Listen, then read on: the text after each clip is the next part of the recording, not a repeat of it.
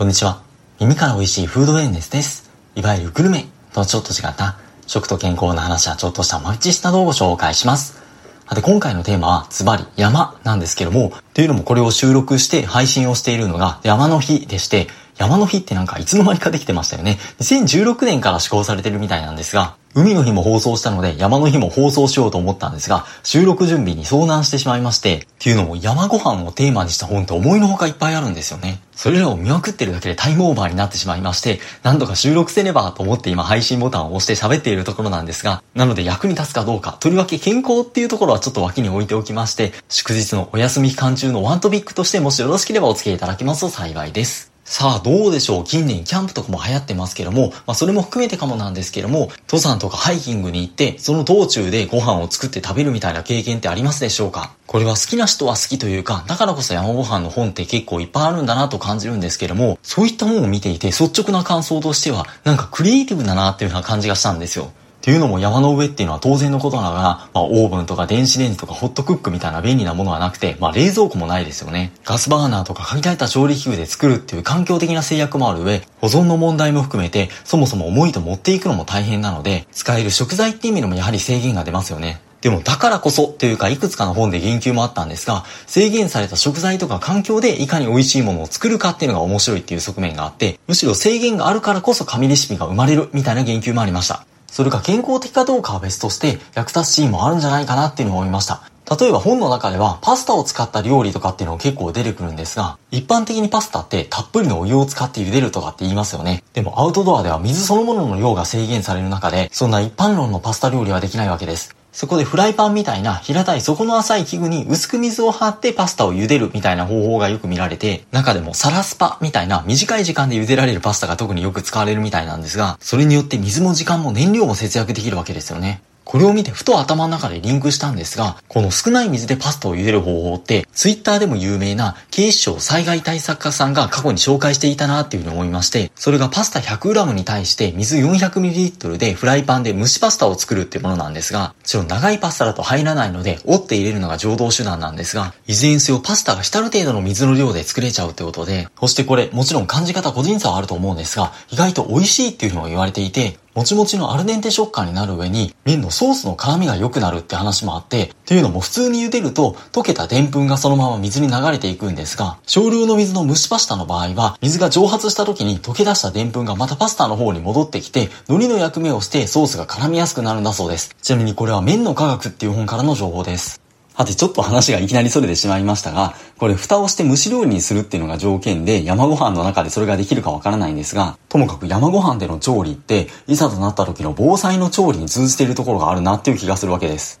ちなみにパスタは袋、ジップロフ的なものに水と一緒に入れておくっていう戦法も見られて、まあ、つけておく時間によってそのまま使えたりとか調理時間の短縮になったりするわけなんですが、このパスタを水でつけるっていう方法も過去に警視庁災害対策課さんが災害時などガス、電気、水の節約につながるいい技ですっていう風に紹介していて、そこではパスタを4時間水につけてるんですが、歯応えよく想像以上の美味しさでしたっていう風に言ってました。もちろんパスタだけではなくてそうめんだったり色々使われるわけなんですが、手軽って意味では袋入りの即席麺とかっていうのもやはり定番みたいで、もちろんお湯を沸かして調理する前提なんですけども、別にそのまま食べることもできるので、行動食として使うこともできるっていう言及もあって、すごいんですが、これも警視庁災害対策課さんが過去に紹介していて、袋を開けずに中身を粉々にして、調味料をちょっとだけ入れる。あれってお湯を入れて作る前提なんで、全部入れると明らかに量が多いので調整必要なんですが、その後袋を閉じてシャカシャカ振ってまぶして食べる。まあこれを日常でやることはなかなかないかもしれないんですが、山の上だと限られた資源、環境で調理しなくちゃいけない。場合によっては調理できない場合もある。これってまさしく、いざ災害した時の環境に近いかもしれないですよね。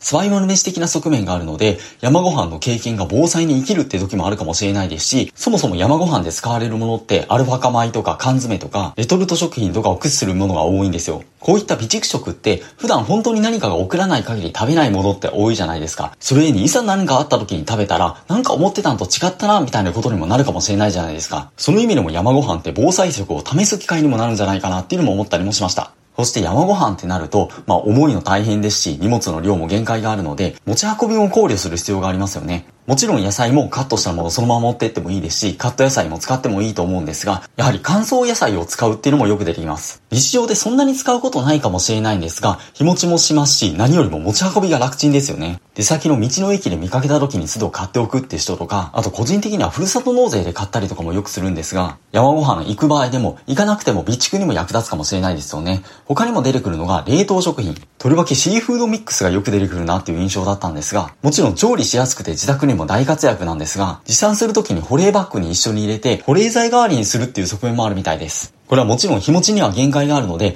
とりわけ夏山だと、まあ初日のうちに使わないといけないっていうことにはなると思うんですが、普通に保冷剤だったら食べられないですし、行きも帰りも持っていかなくちゃいけない。それだったら食べられる分だけ代わりに冷凍食品を入れる方が良さげな気もします。これ地味な tips なんですが、日常でもお弁当とか特に夏持ち運ぶ時とかにも役立つそうですよね。冷凍活用術の本とかでも、紙パックの野菜ジュースとか凍らしておいて、お弁当と一緒に持っておくと、それが保冷剤代わりにもなって、お昼頃にはちょうど程よく溶けているので、冷蔵庫がなくても冷たい野菜ジュースが飲めるみたいな tips が紹介されていたなっていうのを思い出したんですが、あと冷凍野菜でカットオクラって割とよく売ってるじゃないですか。あれって自然解凍で食べられるもの多いと思うんですけども、食べ物を持参するときにあれを野菜代わりに一緒に持って行って、それ自体が保冷剤になる上に、お昼にはちょうど食べられる状態になっていて、出先って野菜ってなかなか食べられないじゃないですか。その野菜の足しにするっていうオクラ作戦を個人的にはよくやったりします。すいません、オクラの話はちょっと余談だったんですが、そして山で調理をしようと思ったら、もちろん調味料を持っていかなくちゃいけないわけなんですが、これは塩胡椒とかをベースにやっぱり人それぞれみたいです。調味料というか面白いなと思ったのが、味噌玉を持っていくってもので、味噌玉って味噌に出しと、あと乾燥野菜とかの具材を入れて、まあラップにくるんで団子状にしておくものなんですが、これがあるとお湯を入れるだけで速攻で飲めるんですよね。手間がかからないので山ご飯でも役立つそうですし、日常でもとりわけ朝の忙しい時とか便利ですよね。ちなみにこれも過去に警視庁災害対策課さんのツイッターで紹介されてました。もう4回目ですね。あとはお茶漬けの素とか、松茸のお吸い物とかっていうのも割とよく出てきます。最高級の山の刺しといえばやっぱり松茸かもしれないんですが、さすがにマスタケを使ったメニューっていうのは出てこなかったんですが、マスタケのお吸い物を使って味付けしたエリンギを使った嘘松茸ご飯とか、松茸風味のしみじリゾットとかっていう料理が例えば出てきました。これは山っていう特殊な環境だからこそなせる技かもしれないんですが、最大限に楽しむ方法としてはいいですよね。紹介させていただきました。まあ、いらんかったかなまあいいや。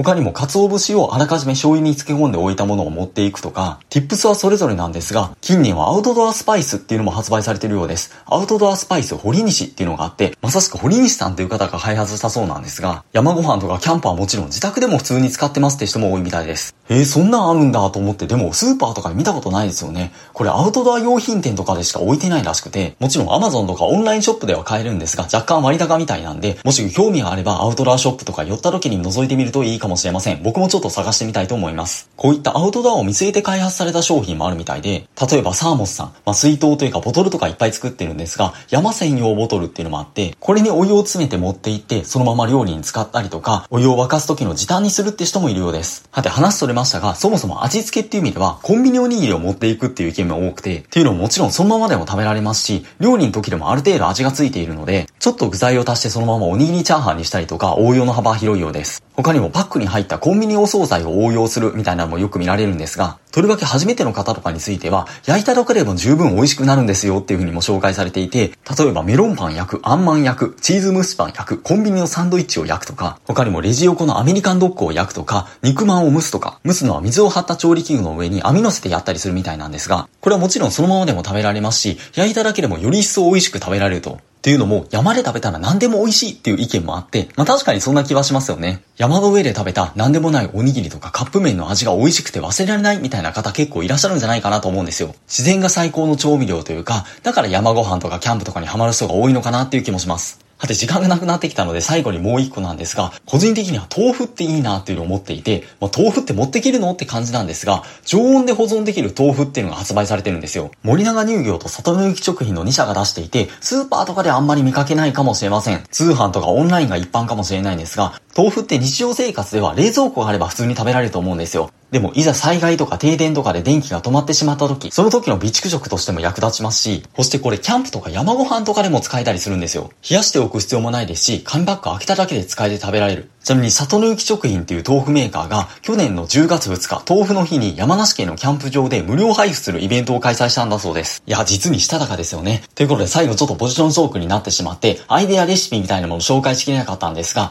災害の場とか日常でも役立つとこあるかもしれないですし、大自然の中でいろんな制約がある中で作る料理っていうのが楽しいのかもしれないですし、何よりも自然が最高の調味料なんじゃないかっていう、そんな山の日の話でした。そう思うとなんか山に行きたくなってきますよね。引き続き素敵なフードネスライフをお過ごしください。本日もありがとうございました。